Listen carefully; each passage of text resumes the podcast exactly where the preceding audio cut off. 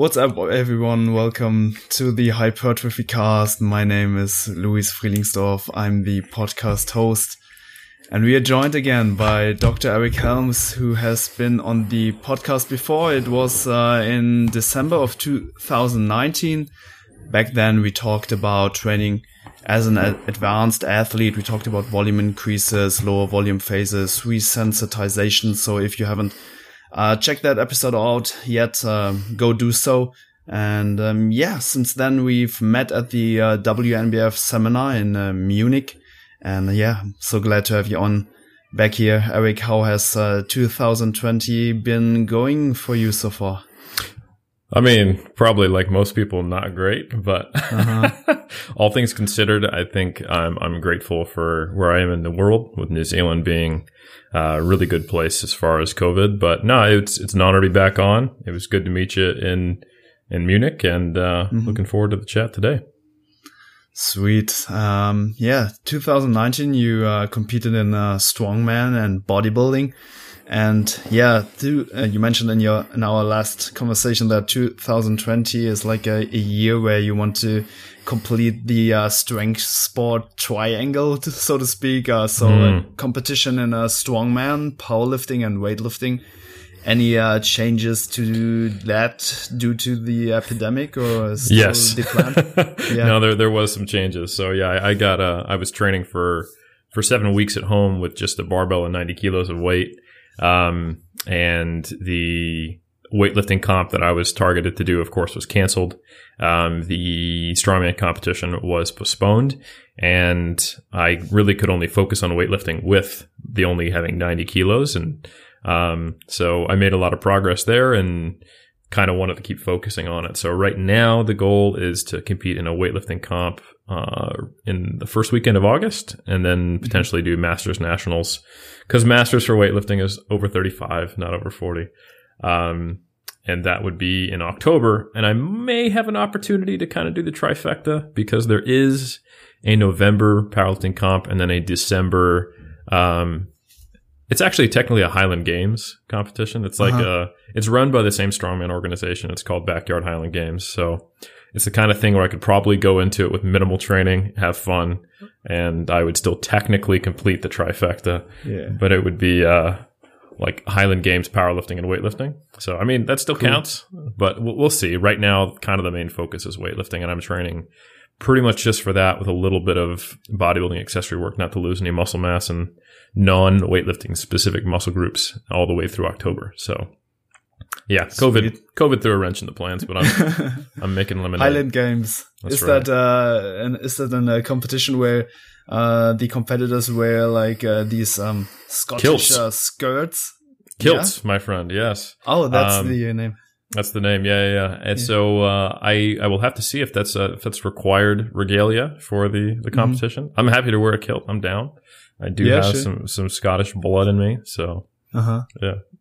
Going to be funny, nice, yeah. cool. So yeah, let's uh, dive uh, right into the topic for day for today. It will be all around like um, assessing progress uh, as an hypertrophy athlete, and yeah, back in episode 14 we talked about volume increases, and yeah, it became pretty clear. Please uh, correct me if I'm wrong that you like to make modifications to your training when progress is not occurring.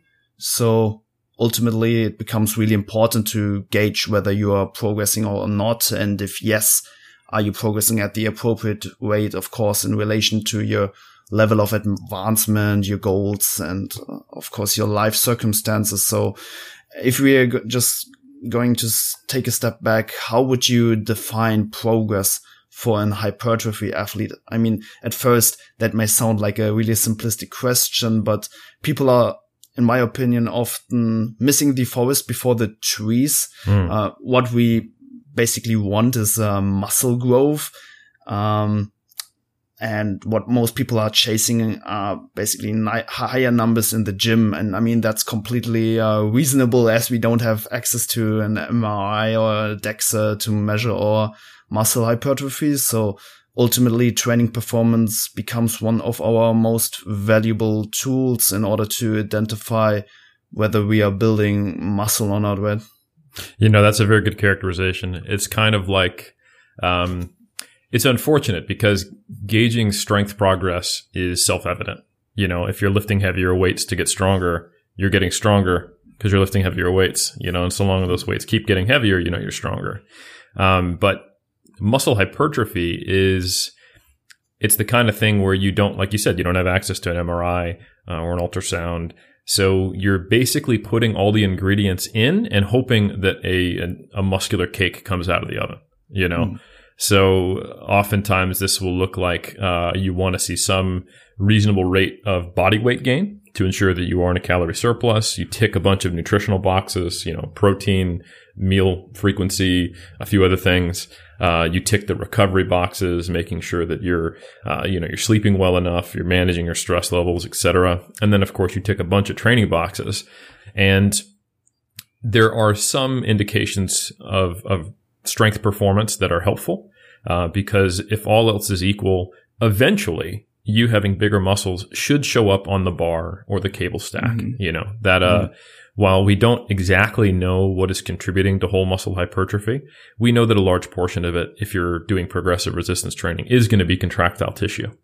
And mm-hmm. certainly there are fitness fatigue dynamics. You know, the, the training you do to get more muscle, which results in strength, also produces fatigue. You know, that's muscle damage, um, psychological fatigue. Uh, there's uh, other types of fatigue. Um, you know, short term in the same session, you can have central fatigue and systemic fatigue. I, I should say, sorry, peripheral fatigue.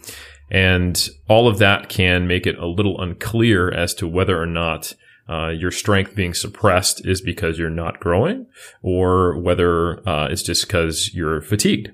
So mm. essentially you have to figure out what reasonable time frame and what signal to noise ratio uh, would you expect to start seeing some type of strength progress over time? And yep. if that's coinciding with all those other ticked boxes, then that's about the best you can do uh, without a, an MRI or an ultrasound. Yep, absolutely. I mean, yeah, there are a lot of a lot of uh, variables and a lot of things to consider uh, when looking at training performance, as you already mentioned, and we'll yeah dive a little bit, bit deeper into those uh, factors um, later down the conversation. And um, yeah, I think um, you always have to distinguish also training progression um, from just basically working harder in the gym. So if I had to make like a a clear definition, it would be something like um, an increase of a repetition maximum in a movement with a given weight, a given movement quality, and also, as you said, like a fatigue level. And um, what is interesting um, is that you don't really have to test your strength every block or push to complete failure in order to know whether you have progress, as you can just um, yeah see uh, the number of repetitions and the number of reps in reserve you had, and that uh, equates to a repetition maximum with you what you basically can compare um, to previous numbers. Yeah. Yep. So um, yeah. To, yeah I, think, do you mind if I mm-hmm. clarify that a little bit? Sure. Yeah. Yeah. So essentially, as you progress through being a quote unquote beginner, quote unquote intermediate, quote unquote advanced lifter, uh, which only does not mean how much you lift or how big you are compared to other people. It's all in comparison to where you probably can get in your own genetic mm-hmm. limitations. Um, the the issue is one of signal to noise right? So early on in your career, like I remember in the first six months of my training, I probably put on 20 pounds of muscle, you know, mm. and I'm six foot. So that's, that's not like a huge amount, but it's, it's, I, every time I train the same movement, I could do more reps and more load.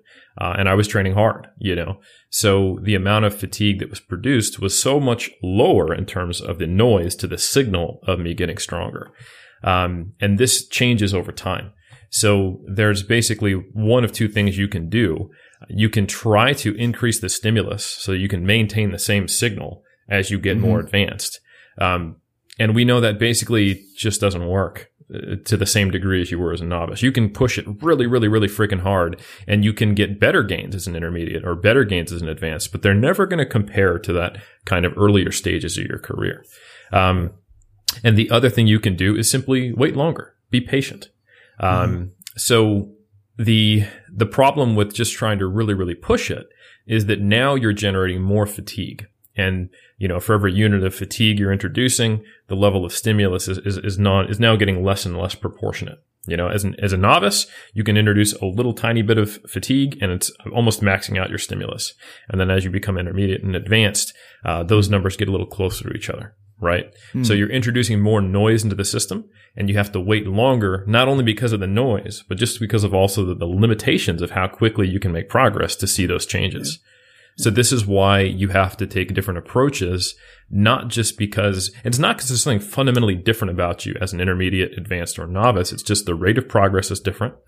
And the amount of work that you need to do to produce an optimal rate of gains produces slightly more fatigue, but you also get better at mm. managing fatigue. So, mm. um, if you take a too aggressive approach as an intermediate or an advanced, if you're trying to really milk everything, you, mm. that make, that can come at the cost of having more noise and mm. being less able to diagnose whether or not you're making progress.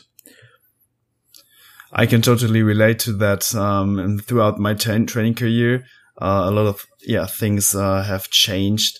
But what I also realized is is that yeah the so to speak stimulus to fatigue ratio became like better over times. I mean, I throughout my intermediate days, uh, I, I, mean, I may be intermediate uh, right now, but um, a couple of years ago, I was uh, like squatting really heavy in order to like beat the logbook and um, progress my numbers in the gym. And um, yeah, f- like gone up by like uh, 50 kilos. But um, after that, after like mm, taking a little break from those um, heavyweights and those mentality and this mentality to push push it every session i never could come close to these uh, numbers because yeah my my technique um, has progressed a lot. So um, i mean that's something which you also have to consider that um, throughout the training career i mean your whole um, approach or um, yeah just just just gets more better as you said um, yeah, you you're, you're able to induce more stimulus, but you're also um, yeah maybe just getting a better stimulus to fatigue ratio out of these um, movements, right? Exactly. Yeah, that's that's a great example of how instead of just looking at like stimulus and the fatigue that it causes is mm. you can do other things to improve that signal to noise ratio. You know, like mm. a squat and a deadlift are great movements, but they may not be the best tool for someone who doesn't really care about their actual performance in those movements to grow. You know, mm-hmm. if, if they can do some things that require less mental focus, you know, less, um, connective tissue stress, you know, uh, something like a hack squat or a weighted back extension, uh, that can have a similar stimulus to at least most of the same muscle groups, but may be able to have more level performance and a little deuce less total fatigue into the system. So I think there's definitely something to be said for careful exercise selection and other factors so that you know, there's there's one of two approaches that are popular, you know, um, for for more experienced resistance trained athletes, and I tend to to to lean on the ones that introduce less noise into the system rather than huge excursions in training volume over like a mm-hmm. mesocycle. You increase it when things aren't seem to be to be working. Because with advanced lifters, a lot of the time the question is not am I making optimal progress, but how do I break a plateau? And mm that means you have to be able to, to have diagnostic information. You have to be able to tell what's going on.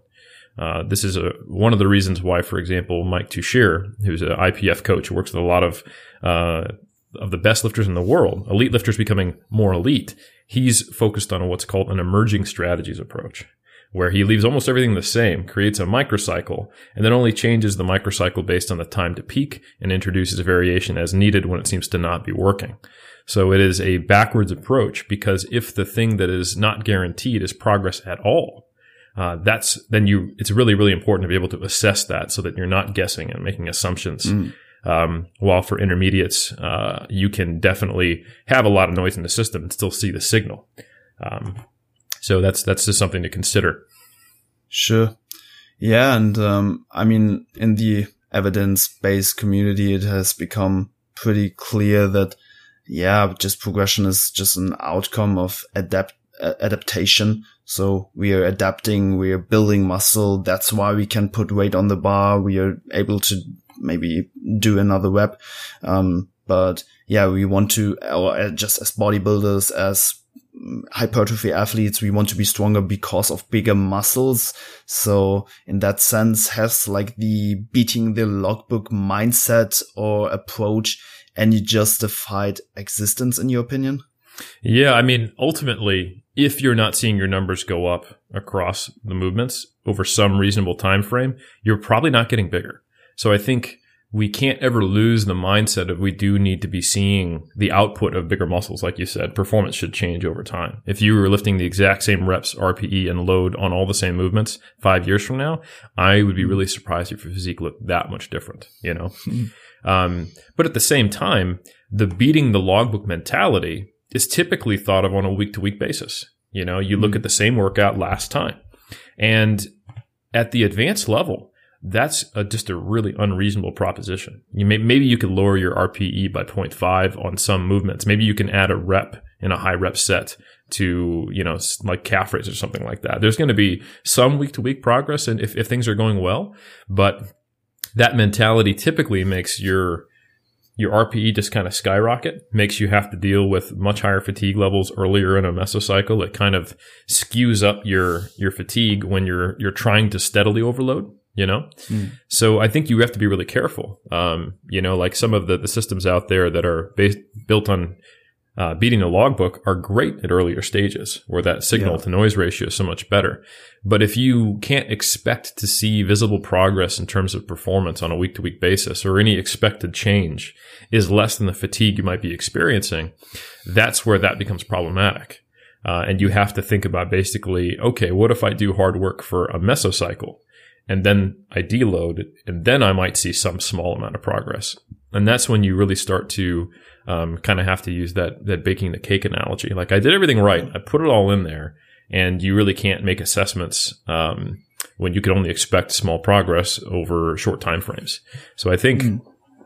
beating the logbook is always the goal, but what is the appropriate time frame? What is the expectation? And that's where subjectivity comes into it. The the athlete or the coach has to have realistic expectations at their current level where they're trying to go given their environment.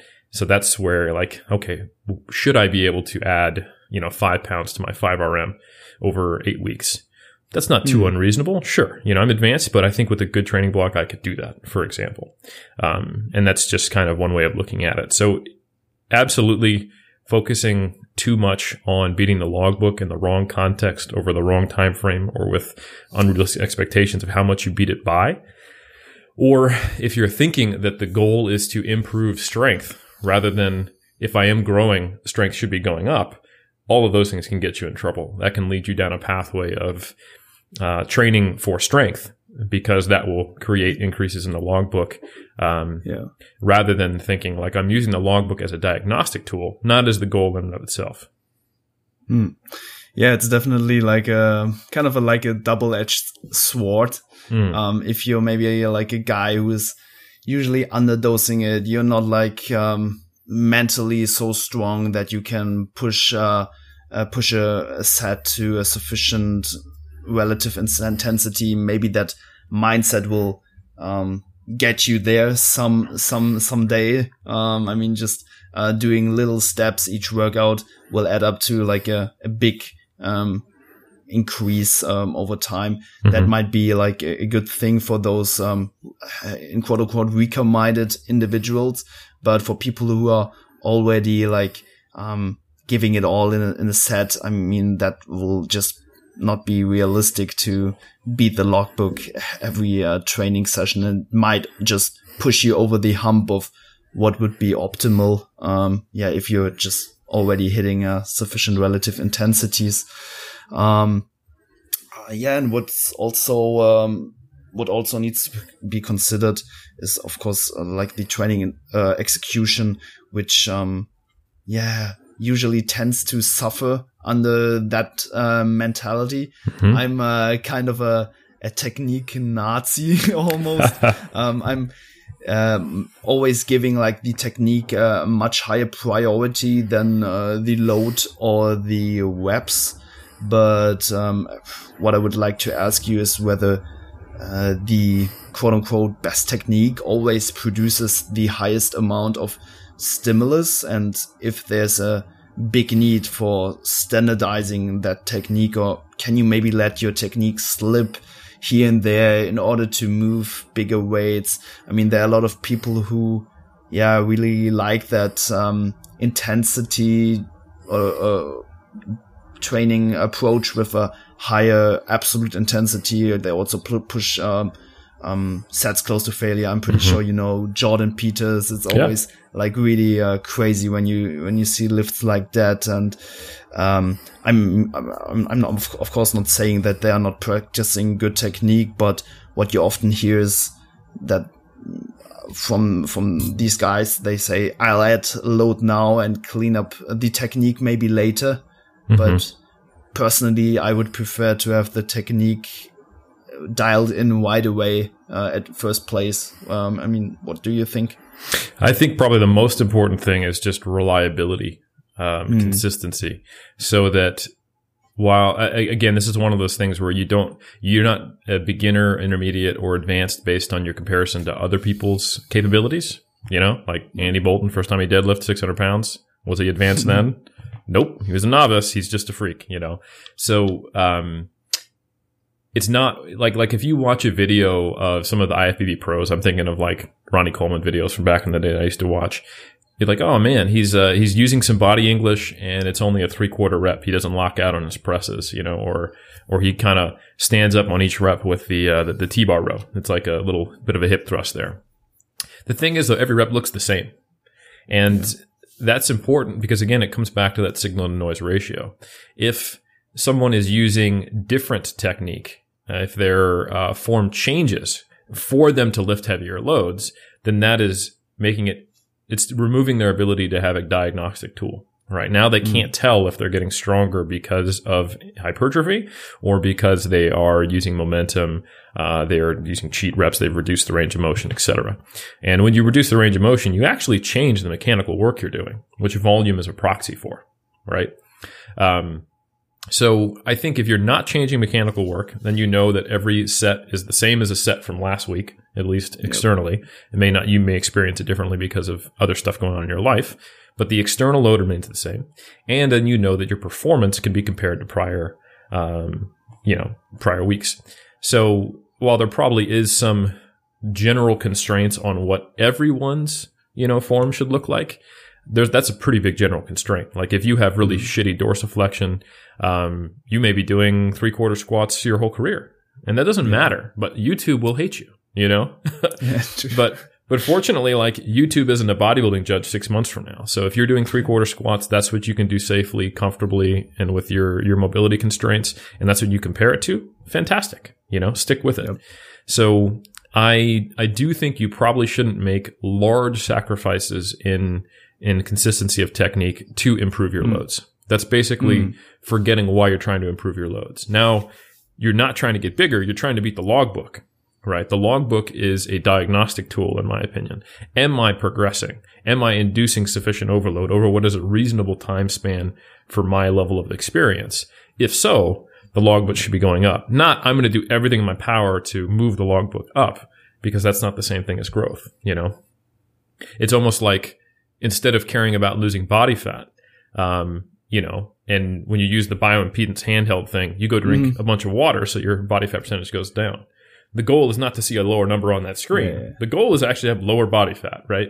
So Absolutely. I think, yeah, it's, it's, it's one of those things and humans do this all the time. Like we get way too focused on measurement metrics, you know, mm. for anybody who has a Fitbit and you have a step count you're trying to get to, if you find yourself, um, you know, like walking around your living room at the last minute. You're like, hold on, what am I doing? I'm trying to get to the step count. Yeah. The whole reason I'm getting the step count is to be healthier. So is my old total over average, you know, for the week step count going up? Great. Then I don't need to take walks in my living room because I'm 50 steps short before I go to bed. I'm just being OCD, mm-hmm. that kind of thing. Mm-hmm. Yeah. I can totally relate. Also, uh, dumped the Fitbit and just taking a step counts for my phone now, which is not like the most reliable um, metric because I don't always have it in my pocket. But I mean, over uh, over the weeks, it averages out anyway, so it will be a great tool. Yeah. Um, so yeah, let's talk about a little bit about the uh, yeah, noise factors you already mm. mentioned. I mean, yeah, increases in training performance and the rate of hypertrophy are not always correlating to the same extent. And one could fall into the trap of following a training plan, which produces uh, the most strength increases rather than the plan which produces the most hypertrophy adaptations. And in your yeah recent ma- mass article, uh, you mentioned that there are where that there are multiple studies which have shown that higher volume training resulted in the same strength increases as lower volume training, but more hypertrophy. And yeah, that was a really great article, by the way. Really enjoyed uh, reading it. Um, and yeah, the program which would give you like the best performance on a specific day would be like a peaking program, but that obviously not lead, does does not lead to uh, most uh, to the best hypertrophy adaptations. But I mean, what are the main factors or variables which yeah needs to be considered when gauging performance as an indicator for hypertrophy? I mean, uh, these uh, neural uh, efficiency adaptations are um, really uh, most people are really well aware of that uh, of those. Could you elab- elaborate a little bit more? Absolutely. So the question is basically what are all the things that can improve strength? And then mm-hmm. how do we control all the things that aren't muscle growth so that they're relatively similar? And there are some things we mm. can control there's some things we can't control. So obviously um, using similar exercises over a period where you're using them diagnostically if you were to introduce a new exercise, you're going to see rapid gains, um, depending on how when the last time you used it was, how close it is to other things, etc. You know, I'll, I'll give a, a, personal example. I go through phases where I'm only front squatting or back squatting sometimes, just depending on what my goals are. And when I switch to the other, there's like a 10% strength deficit. And I say deficit because it's where I would be if I had stuck with it. And so I hmm. see, you know, a 10% increase in strength on in, in a similar in one mesocycle that isn't indic- indicative of, any, of, anything except me going, oh yeah, that's how you front squat again, you know? Yeah. Um, so that's not helpful, right? The other one is what we've already talked about, and that is the fact that to train, to induce a stimulus, you have to induce fatigue. They're inseparable, you know, because you have to, to train your body to make it grow. Um, so the fatigue dynamics are something that you can't avoid. Uh, exercise mm. selection, that's something you can control. You can keep in a similar rep range, you know, because if you have uh, within a similar rep range, then you're going to have similar adaptations that are not related to hypertrophy, like your ability to buffer, uh, your, you know, interset recovery, um, interrep recovery. Uh, so if your, if your rep ranges go from like sets of six to 10 and to, to sets of 25 to 35, Hmm. That's going to be a, a, huge, you know, change in, in, in what your performance can be because you're not adapted to doing those high levels of workload. You know, you might go in the first week to that first set's good, you know, uh, but then you can add three reps to it, and then your second and third set they are, they like don't drop off nearly at all compared to that first week, and you could hmm. actually double your volume. You know, like if for example, let's say you're used to benching, and then you go to doing dips. You haven't done dips in a year right? And you just do body weight dips. Let's say you can bench 100 kilos for 10 reps, and you weigh 90 kilos. We'll just use an easy example. That's a pretty good bench, you know very solid. Um, and you go, okay, I can do three by 10 at 100 kilos. If you go do dips, you might get 30 reps just fresh, you know? Hmm. And then you're going to probably drop to like 18 and then 15. Right. So you're doing around 40 to 50 sets of reps on, on body weight dips. And it's in the hypertrophy range. It's just a much lower load. It's training similar muscle groups. Um, but you're so not adapted to it. It's a new movement and you don't have the high rep capacity. The next week, you might be able to go from 30 to 35 reps and then instead of dropping to 18, you get to 25. The next set's mm. 20. So you've nearly been able to double your volume in a week. Is that really actually representative of anything? No, it's representative in your ability to, or related to hypertrophy. No, it's really representative of your ability to buffer better and then learn how to do a dip more efficiently. So those are things we can control. Um, so now let's say, okay, we're going to stick with the same movement. We're going to stick with a similar rep range.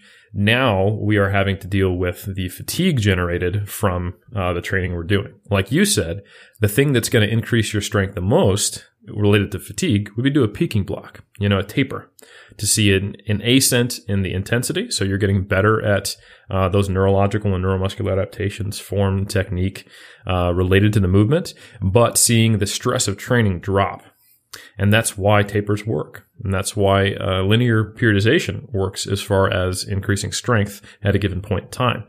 And I think this is something that a lot of people have probably experienced once or twice if they just go from program to program, especially when they hit that intermediate stall point. They will often, just by chance, be doing a higher volume program and then switch to a lower volume program and they'll make great gains for a mesocycle or two. And it's basically them not inducing enough of a stimulus to make much progress, but inducing a more specific stimulus, a higher intensity at a much lower total volume. So they make some neurological gains and they dump a bunch of fatigue. And over those two mesocycles, it works fantastically. Then it tapers off. Then they kind of mess around with it for another two months and wonder why it stopped working. And they think, oh, I hmm. just need variation. No, you don't need variation. You stopped doing enough and you dumped a bunch mm-hmm. of fatigue and you found out what your actual relatively fresh capacity is and you got better at those movements because you started lifting heavier and the way you're testing yourself is with heavy lifting so mm. that's a really common dynamic i actually myself yep. for everything that i even knew at the time in 2011 and 2010 i switched to a very powerlifting slightly modified for bodybuilding approach and i got stuck there for around a year of training that way just because the first two mesocycles motivated me so much. I thought I'd found the golden goose. And when it stopped, you know, laying golden eggs, I couldn't figure out why. And it's because I went from a high volume approach to a high intensity, low volume approach that was, uh-huh. uh, and I started testing my, my one to three RMs, you know? Yep. So, um, yeah, and I and I that started a plateau on my bench press that lasted multiple years. so, so I think it's it's easy to get caught up in that, and um, so essentially, the answer to, to your question, what do you do, is you have to make sure that you're having some way to manage fatigue. So this involves mm. some form of periodization, which could be deloads followed by intro weeks. Um, and I'll discuss what those are in a second.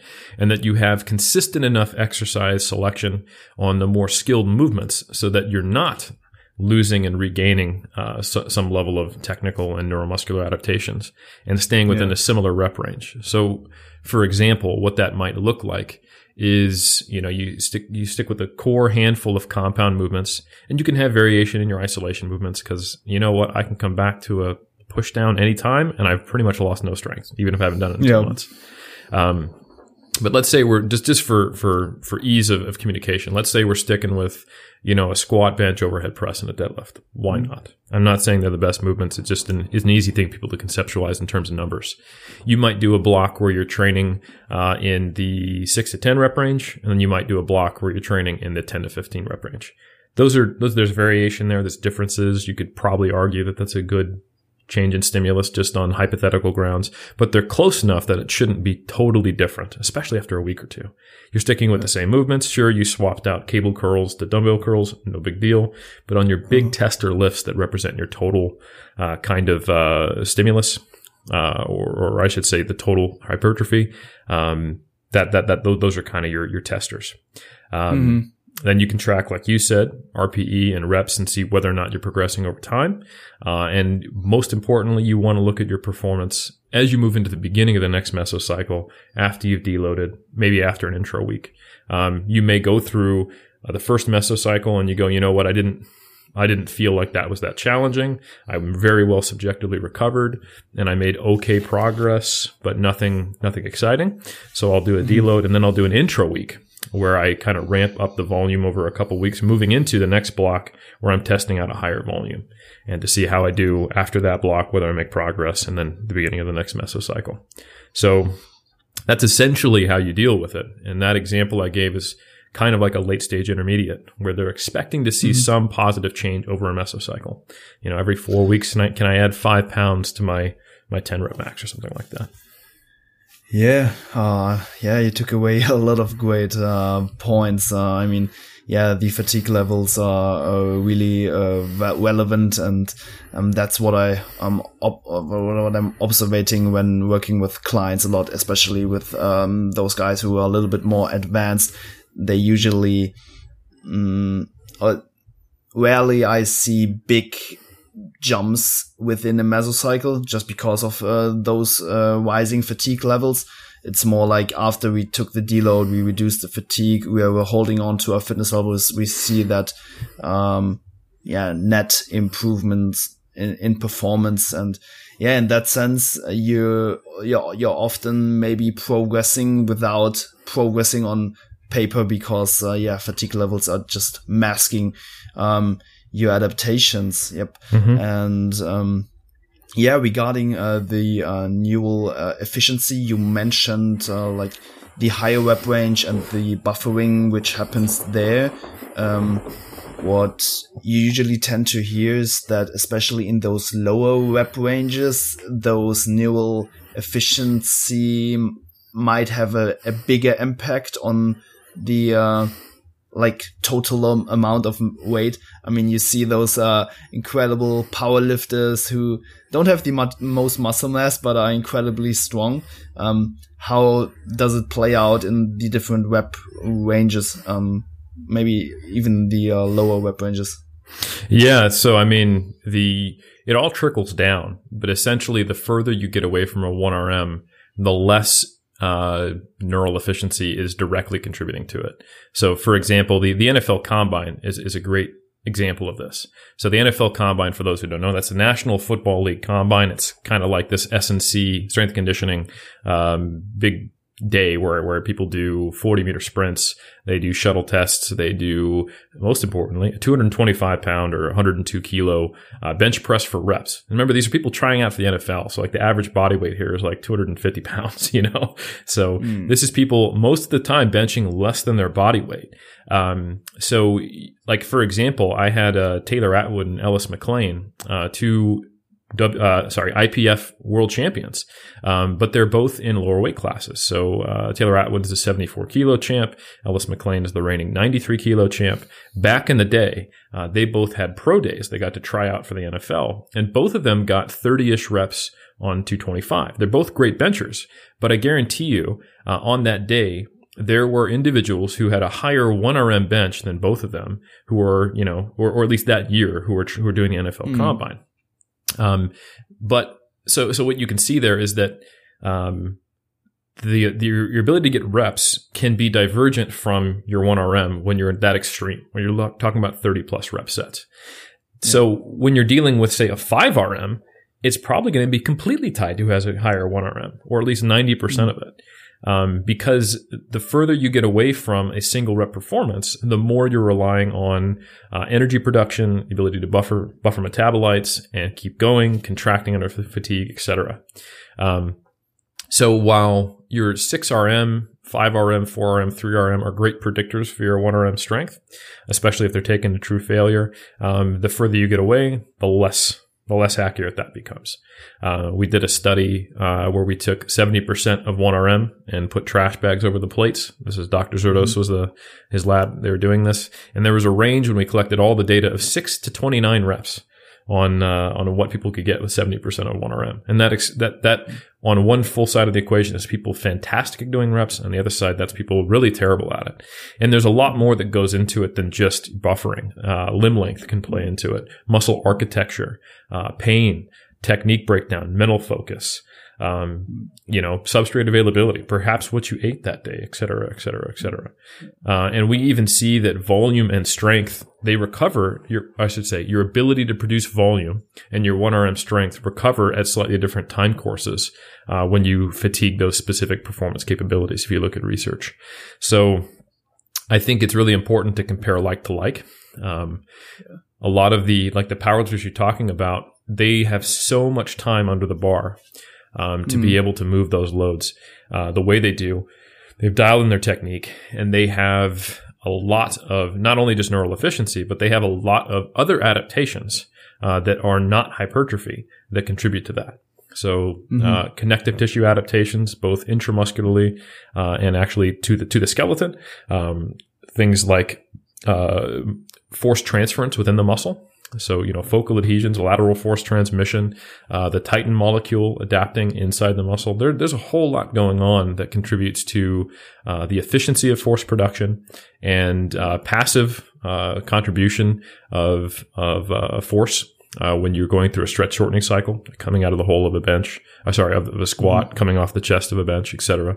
So, when you see someone produce a 1RM who is trained exclusively for a 1RM that is not reflective of their hypertrophy. It is going to be heavily influenced by it if all other factors are equal. So we do have data when you're trying to discriminate between elite level powerlifters as who's going to be stronger. More muscle thickness predicts it quite well. But when you start to compare between people who are not elite level powerlifters, the amount of variation in their strength levels is less and less and less explained by hypertrophy. And if you look at novices or, or like say elderly um, individuals, um, we're looking at explaining one to three percent over like the first eight weeks of training.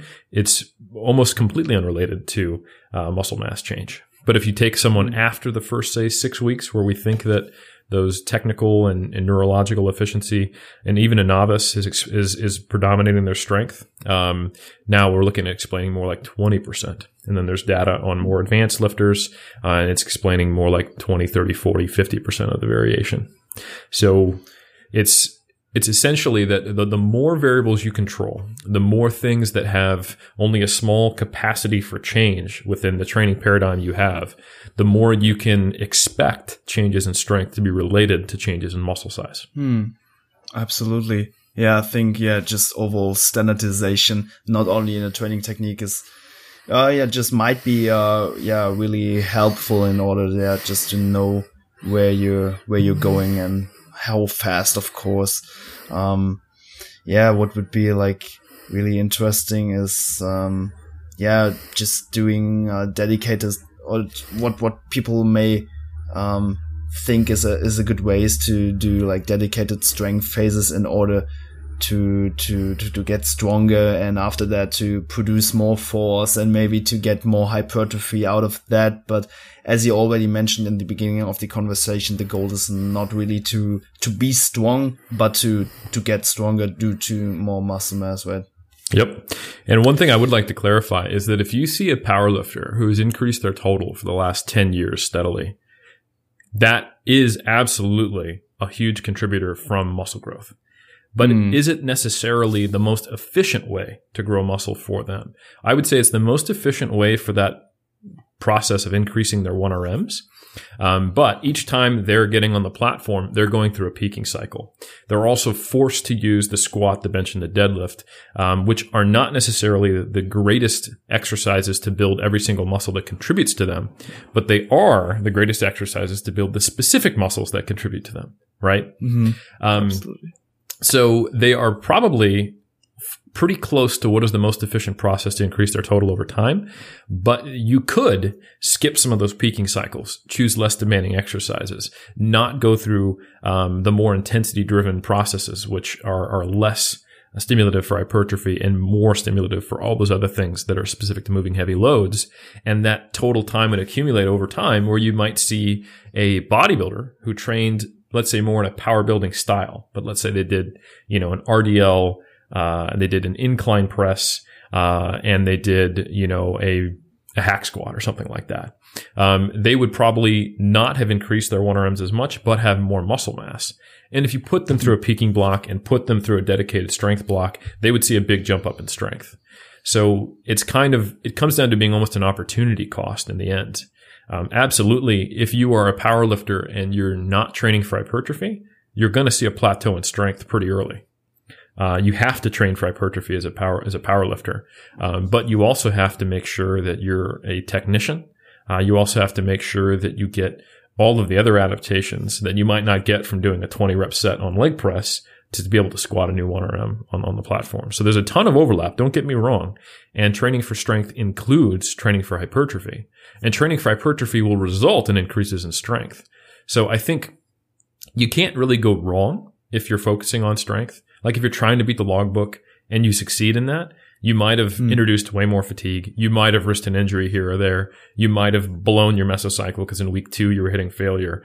Um, but if you somehow succeeded in the logbook getting beaten over the course of a year, you did enough right to grow. Likewise, that powerlifter who has increased their total over 10 years, I guarantee you they're bigger, at least in the, in the prime movers for those, uh, for those exercises. Was it the most mm-hmm. efficient way to grow? No, but it was sufficient to grow. So I think absolutely it's that, that's why there's, um, a lot of debate. That's why two people mm. can have very different opinions on what's the best way to train for size. And it's important to remember that neither one is wrong as far as does this work, right? They both mm. obviously work. People are getting bigger. The question is, can we make it work better? And that's mm. where we want to make sure that we have uh, the ability to, to have diagnostic tools. And you have to decide, do I want to trade my ability to diagnose or reduce or increase the time I have to look at to diagnose for added complexity or underlying assumptions or a system that may or may not be grounded in empirical uh, evidence, you know? Do I want to have awesome. huge excursions in volume over a single mesocycle that introduces a lot of fatigue, but theoretically is better at the cost of being unable to really assess until a mesocycle or two is over? Hmm. Maybe, maybe not. Yeah, you, yeah, I think you summed it up uh, really, really well. Um, just a follow up question on that. Are you looking for any specific rate of uh, progress within a certain time frame, maybe for your own uh, um, journey, or maybe uh, when you're working with clients, or is it more like if at least something is going up, that's already sufficient? I mean, the chase for like the optimal rate of progress put, could potentially do you more harm than good and may lead to someone operating maybe on, maybe on the wide side of, of, of the bell curve. So Absolutely. Yeah. And, um, yeah, you, uh, you like, uh, like the, uh, grass is greener analogy. Mm-hmm. Um, yeah. So. I think that is, yeah, it, not assuming the grass is greener, not trying to fix something that mm. not broken, and not trying to search for better progress when progress is already occurring becomes more important as your training age increases. Right. So I'll, I'll use myself as an example. Um, I am an advanced lifter by only the metric that matters compared to myself. Uh-huh. Right. Uh, I am not an advanced I'm not an elite power lifter because, you know, an almost 1400 total at, at 200 pounds is like, yeah, it's stronger than people, but it's not strong for a powerlifter. Um, same thing with so so as far as being a power lifter, I'm an advanced lifter. As far as being a bodybuilder, I'm an advanced lifter because the you know my stage weight increased by four pounds from 2011 to 2019. You know, and I got a little leaner as well. But so the the rate of progress that I can expect in powerlifting and bodybuilding is something that I can't really measure over the course of a single mesocycle or two you know? Mm. So I have to look at historical data and what my expectations are being 16 years into lifting now for myself. So what do I expect? Okay. Well, if I'm shifting to a movement I haven't done in a while, like let's say I shifted back to low bar squats, I would expect weekly or biweekly progress. Uh, that's measurable, you know, 2.5 to 5, 7.5 kilos, somewhere in there. Once I have gotten back to where I was, at this point, now I'm expecting changes in maybe multi mesocycle periods. So let's say I'm training for powerlifting. Uh, I would run a volume block to try to get that muscle mass, right?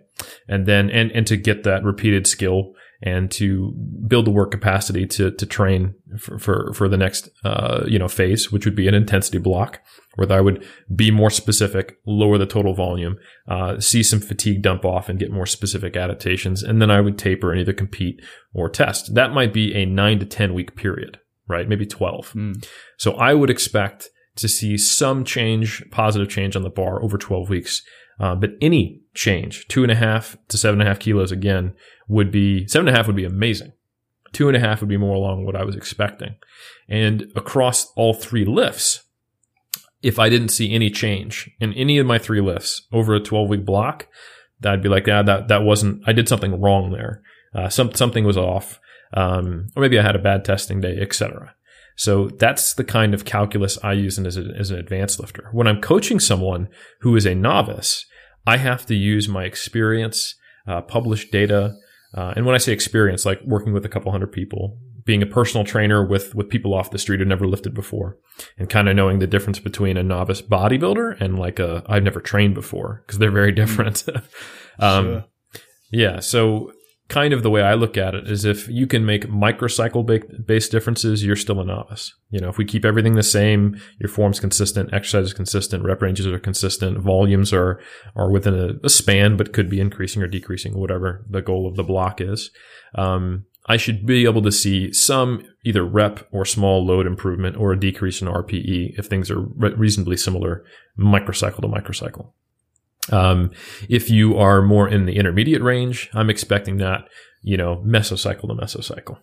You know, like, so let's say we're running uh, three weeks deload, three weeks deload. Uh, basically, when I compare week one to week one of the next mesocycle, there should probably be an mm-hmm. improvement or a drop in RPE mm-hmm. or an mm-hmm. increase in load because that's in both cases you're fresh. So you're comparing fresh to fresh, right? Yep, yep. And then for an advanced lifter, I'm expecting that to occur over uh, a string of successive mesocycles that are mm. probably mm. built together for a strength athlete, but might be quite homogenous for a bodybuilder. You know, I'm not going to necessarily run a something that a, a powerlifter would consider an intensity cycle for a bodybuilder. You know, I might go from like 12 to 15 reps to 6 to 10, but I'm not doing singles at 8 RPE, you know, leading up to a taper or something like that. So I think that's that's a decent way of conceptualizing what's appropriate. Is thinking of um, microcycle, mesocycle, string of mesocycles for what you could expect mm. to see see modifications on for strength. Absolutely, definitely. Uh, yeah, I agree. And um, yeah, I think what what often gets undervalued is that uh, an increase in reps is often a a, mud, a really high uh, um, how do you say it uh, relative relative increase. I mean, if you're increasing your reps from uh, from from six to seven with a given weight, that's an increase of almost 17%. I mean, that's a lot. And, um, I mean, when you're training for hypertrophy, you have to build a lot of muscle that that increase is going to happen and you're not going to see that, uh, like each week, maybe not each mesocycle at a certain stage. So, yeah, it basically comes down to trusting the process, so to speak, at a at a certain at a certain level of development. Um, and I think what helps in that sense, because I mean, everyone has always like the fear of missing out and yeah, they think the grass might be greener if we would do uh, something else. But if you're like, um, yeah, getting some, some sort of progress, maybe even throughout a, a macro cycle, so consecutive mesocycles, and you're uh, like craving a deload once uh, once in a while at least, you can basically make sure that you're not underdosing volume a lot with. Absolutely, I think um, it's really important to know when should you be comparing yourself to yourself. You know, mm. so when you're first lifting, if you're doing the same movement and you're not like hurt, underslept, something's a little weird, it should be a little bit better than last time. A rep, an RPE point down, two and a half kilos on the bar more. Um, and then, you know, when you, when, when that's no longer possible, you've officially become an intermediate. Now you just to compare the beginning of the block to the beginning of last block, which typically occur after, um, you know, a lower volume phase or just a, a deload, whatever you might call it. And then, like you said, for the advanced lifter, that's when you have to let it let it bake a little more. You know, you have do have to trust mm-hmm. the process. Um, mm-hmm. You have to construct a plan which is going to be built on a lot of your specific issues. You know, by the time you're an advanced lifter, you'll probably have a few aches and pains, niggles. You'll have discovered which mobility restrictions do and don't work for you. Um, you'll know how your life interacts with your training because your training's become a part of your life. You know, like certain phases of your work, your job, or your school, or something like that. So you'll have a more complex process built in uh, and you know how much fatigue you generate from doing certain things and how you work around it, you'll have a, a much more individualized approach. And you'll know, like, I have to really invest in this process for a while. Uh, and it's most of the auto regulation and tracking and paying attention comes down to just making sure that what the intended plan uh, is that matching up with reality? Like this is supposed to be moderate stress phase. What is my session RPE afterwards? What is my perceived readiness after my warm up sets as I go into this? Uh, what are my RPEs in general post set? And if those are too high or too low, uh, then you can make some adjustments on the fly to make sure that that phase is producing the appropriate amount of stimulus. Not necessarily, am I progressing at this phase? You kind of have to wait on the actual progress until some time's passed. Um, mm. And like you said about the bell curve, um, we know that there is a cost to doing too much. You know, not only does the, the, the, fatigue create more noise, which has been the main uh, critique I've had of having large excursions and stimulus, right? Is that now you're introducing more noise into the system. But also, you can slow down your rate of progress. You know, uh, there are studies uh, where we look at um, not greatly trained lifters, but reasonably trained lifters where doing more volume didn't produce uh, more hypertrophy or more strength, um, and sometimes produces slower or lower. It's not as common. In general, if you take a group of people and you increase their volume, you're probably going to see, I'd, I'd say maybe 60% chance just with a random sample of people. And if you're in the range of like 10 to 20 sets, if you give people one group 10 and one group 15, you have a decent chance of seeing the 15 group, 15 rep uh, set group get more strength and hypertrophy. However, you're also going to see an increase in the standard deviation of those of those those changes as as you go up and it's typically less than that of the mean change so that you do see significant results more often than not but that means like for example a great study is one by Abe and colleagues it recently came out and I think they compared uh, three uh, set volume groups, and there wasn't a significant difference in hypertrophy.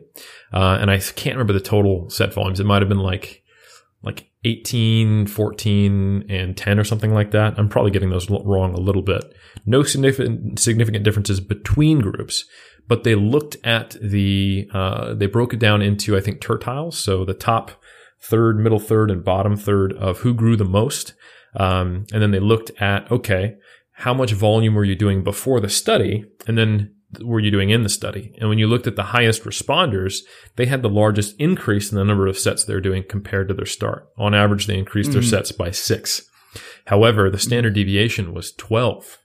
So six plus or minus 12 means that there was some reductions in volume that produced uh, among the people who grew the most in that study. So while uh-huh. at the group level, looking at it in uh, like a non-parametric way, rank ordered, uh, you're probably more likely when you increase volume to get better. If you're already doing a lot of volume, you're more likely to grow more if you reduce volume if you're already in excess. So it is a bell curve, that, that U-shaped curve. And if you're already on the right of it a little bit, which doesn't mean you're not growing or you're getting smaller, it just means mm. you're hmm. doing more work, but growing slightly slower than you would with less. Yeah. So if you're already doing too much, which still produces progress. This is where it's a little confusing. Hmm. Like, yeah, that's a tricky point. Yeah, you're going to see your your your numbers go up, but you're actually doing more than than is appropriate. You're you're devoting mm-hmm. more adaptive resources to recovery than you are to growing. And if you were to mm-hmm. reduce the volume, you might actually grow faster uh, with with with uh, less total volume. So that's something mm-hmm. that, that does happen, happens all the time. And I think yeah. more often than we realize among competitive athletes, not you know, mm. reasonably trained sub- subjects in a study is that because they're still seeing progress, they think they can do a little more. Okay, I'm still progressing and I'm barely surviving. This is what I need to do to progress. Maybe. Or maybe you're doing maybe the most you can do while still making progress. and, mm-hmm. you know? Yeah. So I think I sure. think that happens a lot because that's that's that's the competitive mindset.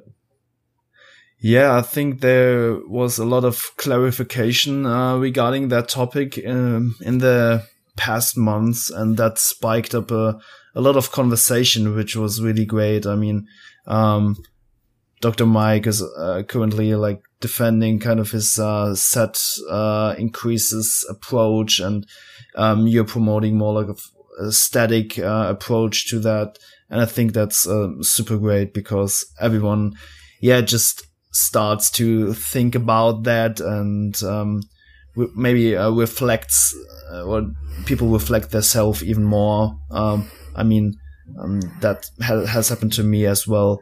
Um, just um, yeah, because um, of that. Uh, yeah, clarification. I mean, that's like as you said, like a, a really um, funny thing that you can get like the same uh, progress, but with much more investment. And um, yeah, that's what uh, like uh, like hardworking bodybuilders not always uh, realize because we're caught up with that hardworking mentality and uh, mm. yeah, that hard hard work basically. So yeah, that's really uh, really cool. Yeah, and if I could clarify one thing regarding uh, Dr. Mike Israetel and and what I'm suggesting. It's not that I'm suggesting a static approach. What I'm suggesting is that volume load, which is the product mm. of sets times reps times load, should be increasing if you're making progress, right? Because if load or reps goes up, like we talked about, that multiplicative process will be a higher tonnage. Um, you can only increase reps or load if you're stronger, though. But you can mm. always do another set so long as you have the time. You know, the load might go down, the reps might go down, it might hurt you, you might be tired, it might be awful. Uh, people in the gym might be going, why are you doing your 14th set? But you can always increase vol- volume load by adding a set, but it's not reflective necessarily of your ability to do more volume uh, via enhanced strength from hypertrophy. It's reflective of your decision to spend more time in the gym, you know? Yep. So mm-hmm. I, my recommendation is that sets certainly can increase in, in, a, in a, mesocycle, um, but large changes in sets in a mesocycle introduces more of a noise in that signal to noise ratio. And mm-hmm. since you can always add sets, but you can't always add reps and load, one can be a diagnostic tool for the other. So reps and load increases serve to tell you whether or not you are actually progressing or not, or stalled, whether that's because you're not doing enough or you're doing too mm-hmm. much and the fatigue dynamics are too high. And from there, you can either upward or downward adjust your sets based on the diagnostic information from reps and load. But if you're increasing sets, especially in large amounts and decreasing it in large amounts, that takes away from your ability to diagnose when you may need to increase sets because you're increasing mm-hmm. them already, which creates the largest excursions in the total tonnage, which is reasonably reflective of the external load you're experiencing. Mm-hmm. Yeah, I mean, even though you're progressing sets over the course of a mesocycle, you basically have averages which you can use to assess what maybe the uh, sweet spot is. Um, but yeah, I mean, in your mass article, you also clarified that uh, an increase in the number of sets is a true volume increase, but you're also increasing volume by just getting stronger uh, doing more reps. So that by itself should like keep pace maybe with uh, the arising overload threshold over um, yeah the course of a certain time for maybe for your entire training career maybe yeah absolutely and there's there's and i mean i mean i want to be clear there's nothing wrong with setting up a mesocycle where sets increase you know mm, but you have sure. to think about you know, what are re- reasonable increases? You know, should you increase it for a whole muscle group? Should you increase it for every exercise?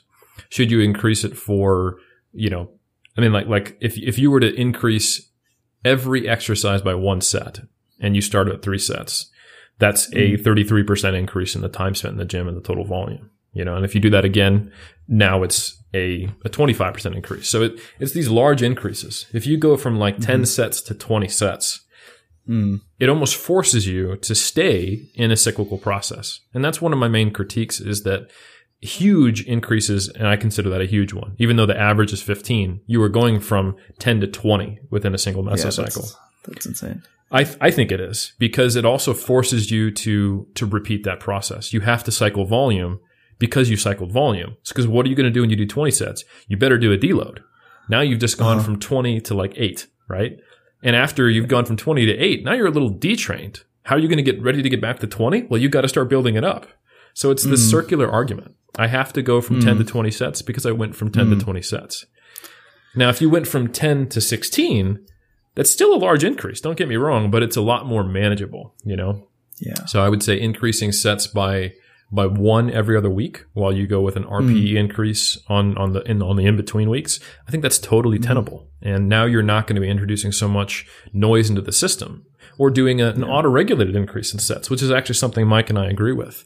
Uh, when you're yeah. capable based on certain metrics, um, I think I think absolutely. I, I'm I'm not suggesting a static approach to sets. It's just that um, aggressive short term over the, over a short term period increases in sets removes your ability to have that same diagnostic fidelity. Uh huh. Absolutely. I think uh, Dr. Mike Israetel just got often like kind of misunderstood with this volume landmark concept. I mean, these um, infographics graphics they show like the increase from 10 to 12 to 14 to 16 to 18 to 20 sets, and that was most of the time just due to clarification, just to make it easy to um, see yeah, what the, uh, stuff is all about. But, um, I mean, th- those ranges are, yeah, just really, really, uh, wide and yeah, maybe too wide, especially for those, um, yeah, advanced individuals where the main range between your minimum effective volume and your maximum recoverable volume just is really narrow. So, uh, yeah, just increasing, um, stuff by a hundred percent for a muscle group is, yeah, just, uh, not, uh, really productive. So yeah,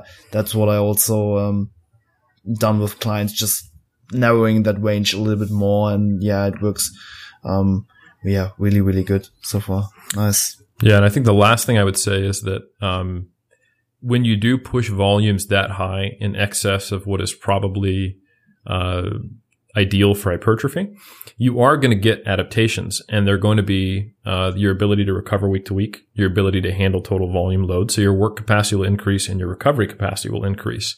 But those mm. that that's the only theoretical critique I have with um, with Dr. Mike. The rest is just, hey, what, what practically makes the most sense? The magnitude difference. The only true disagreement I have is that MRV is always presented, as far as I've seen in some of these infographics and ideas, as above the optimal volume or MAV. MRV mm-hmm. is necessarily mm-hmm. always above MAV, um, in that they're close. In reality, you could push MRV up really, really, really high by getting really good mm-hmm. at recovering week to week, increasing your mm-hmm. frequency, uh, getting a really robust repeated bout effect uh, and increasing your work capacity a lot. But there is no reason that MRV couldn't be two to three times what your MAV is. And that is indicated by, for example, Abe, where, you know, that six plus or minus 12, that some people, they were training with, you know, uh, six more, more, more sets than they went into in, in the study. And then they started growing in the most mm. effective group. So it makes me think that a volume centric approach can get you really good at doing volume, but it may be a volume far in excess of, of what you're capable of uh, growing from effectively. Yeah, doing more sets gets you better at doing more sets. And yeah, I mean, there may, might be some potential benefits uh, regarding functional overreaching, maybe when you have that um, deload period afterwards, but uh, uh, functional overreaching. I mean, uh, overreaching is kind of like defined by um, yeah, your recovery, which is at the moment the return to baseline performance. And it's, yeah, as we also, um, mentioned in, the in the first conversation, it's the the um, definition for recovery is not holistic enough to really tell. Okay, I'm overreaching right now. Um, for me, it was just always like kind of hard to to know. Okay, that's overreaching, and and that's not. I mean, um, you would uh, practically see a, a, decline in your performance to know that you're really per definition overreaching, and that's what not uh, that's not happening. At least not for me or for my clients. First, they uh, get ill or just they just feel horrible before their performance starts to decrease. Actually, so overreaching was not really like a like like a real thing for me at least. Uh, it, it, well, it requires you to guess, right? Uh-huh. Um, so the the more the more assumptions, guesses, and uh, gambles that a system requires, the less diagnostic ability it has for the practitioner. And I, I, I, can tell you, anyone who trains people and, and deals with them one on one rather than just speaking in, in, in theory, if you're actually getting reports from your clients, they're depending on you. If if you have to assume when they're overreaching, guess what their their their volume landmarks are. Um, you can't use progress until you've had multiple deloads or something like that. Uh, you you're hoping that this overreaching will produce better progress than something that had less uh, noise versus the signal. That's an uncomfortable place to be, um, and it's also very difficult for someone to get buy-in. You know, so I'm almost always in favor of a system which gives you more diagnostic ability rather than something that might theoretically get you faster gains. Because uh, again, with the populations I work with, you know, competitive pro natural bodybuilders, very high level power lifters, or just anyone who is a, a relative late stage, intermediate, or advanced relative to their own cap- capability, like I was talking about before, being able to reliably see progress is everything. If I can see your total going up, if we can see your your your physique improve over time, that's what matters, you know. So mm-hmm. if I can go right, we have seen improvements across the board for this bodybuilder in their six to eight rep range on their core lifts. That's what I want. Not going, well, they might have overreached and this could be a fitness fatigue dynamic and maybe next time after the deload. Like, so I think, uh, the, the cleaner the system is, the more you can know whether it's working. Uh, that that that is a psychologically very helpful, and it's very helpful for the practitioner as well to to have confidence and to be able to assess the efficacy of what they're they're doing. Awesome. Hey, Eric, I think um, yeah, we summed up a lot of uh, great points, and that will definitely yeah help the people to like clear the uh, the fog around uh, yeah, their training performance and see a little bit more clearly and identify whether they're growing or they're just like uh, ramping up their numbers just for the sake of it. And um, yeah, I think that was a really great um, discussion. So, uh, any final words regarding that topic? Something? No, I, I, think the main thing I would just advise people is to uh, don't stray towards uh, black and white thinking. This is not a question mm-hmm. of whether increasing sets in a mesocycle is good or bad. It's a question of what's a reasonable increase of sets in a mesocycle. Um, what is the cost to increasing sets in a mesocycle and to what degree? And how can I tell if I'm actually progressing? Um, so these are the questions we need to ask. You know, are is my ability to recover and produce work the same as my ability to grow? Um, could the system I'm following be increasing one of those and not the one I want um, at the expense of the other? So that's that's basically the uh, the final words I have. Awesome! Thank you so much for taking the time. Um, same as last time, I will link um, the 3D Muscle Journey website, your uh, podcast with Omar, the uh, Iron Culture podcast, and of course uh, the Mass Research Review in the show notes. So everyone can check that out. Uh, any other stuff you want to plug? Anything which is coming on currently, or is it? Uh, no, that's that's good, man. That's good. That, that that's that's plenty. I always appreciate the uh, the shout out, man. Of course. So at the end of each episode, um, yeah, we want to put a, a track on uh, on our Spotify playlist, which is called Hypertrophy Cast playlist. Last time you gave us uh, three excellent songs from uh, your favorite playlist. So yeah, any um, new song which you may have listened to during uh, quarantine or? Oh man, what I've been listening to lately. Um, was training at home with my wife during quarantine, so we were playing a lot, a lot of like funk. Um, nice. So I don't remember the specific songs, but anything by the Gap Band is is typically great uh, if if you like funky workouts. So yeah, the Gap End, the Gap Band, the Gap Band. Okay, yeah. yeah, I'm gonna note that. Um, okay, I'm just gonna listen through uh, their five most popular songs and just gonna pick one of those. Um, Can't go wrong. Nice. Okay, I, am gonna put uh, through the Fire and the Flames from uh, Dragon Force on the playlist. I'm not sure whether you know this. Really, no, really great. Uh, no, definitely go listen to it. I, I know it from a from a Guitar Hero. Oh, okay, sure, yeah. yeah, for sure. It was. Uh, uh, it was one of the uh, hardest song to beat um, mm. back then. A friend of mine, uh, he was uh, like ridiculous in that game, and I watched him play, and this song is uh, dope as well. So that sparked a lot of um, childhood uh, emotions. So yeah, I'm gonna put that on on the playlist. Definitely give that a listen. I'm I'm pretty sure you're gonna like it. It's it's pretty cool. So cool. Yeah, Eric. Um, hey, thanks so much uh, for coming on. My pleasure, great, man. Uh, week and um, yeah, talk to you soon, man. You too, buddy.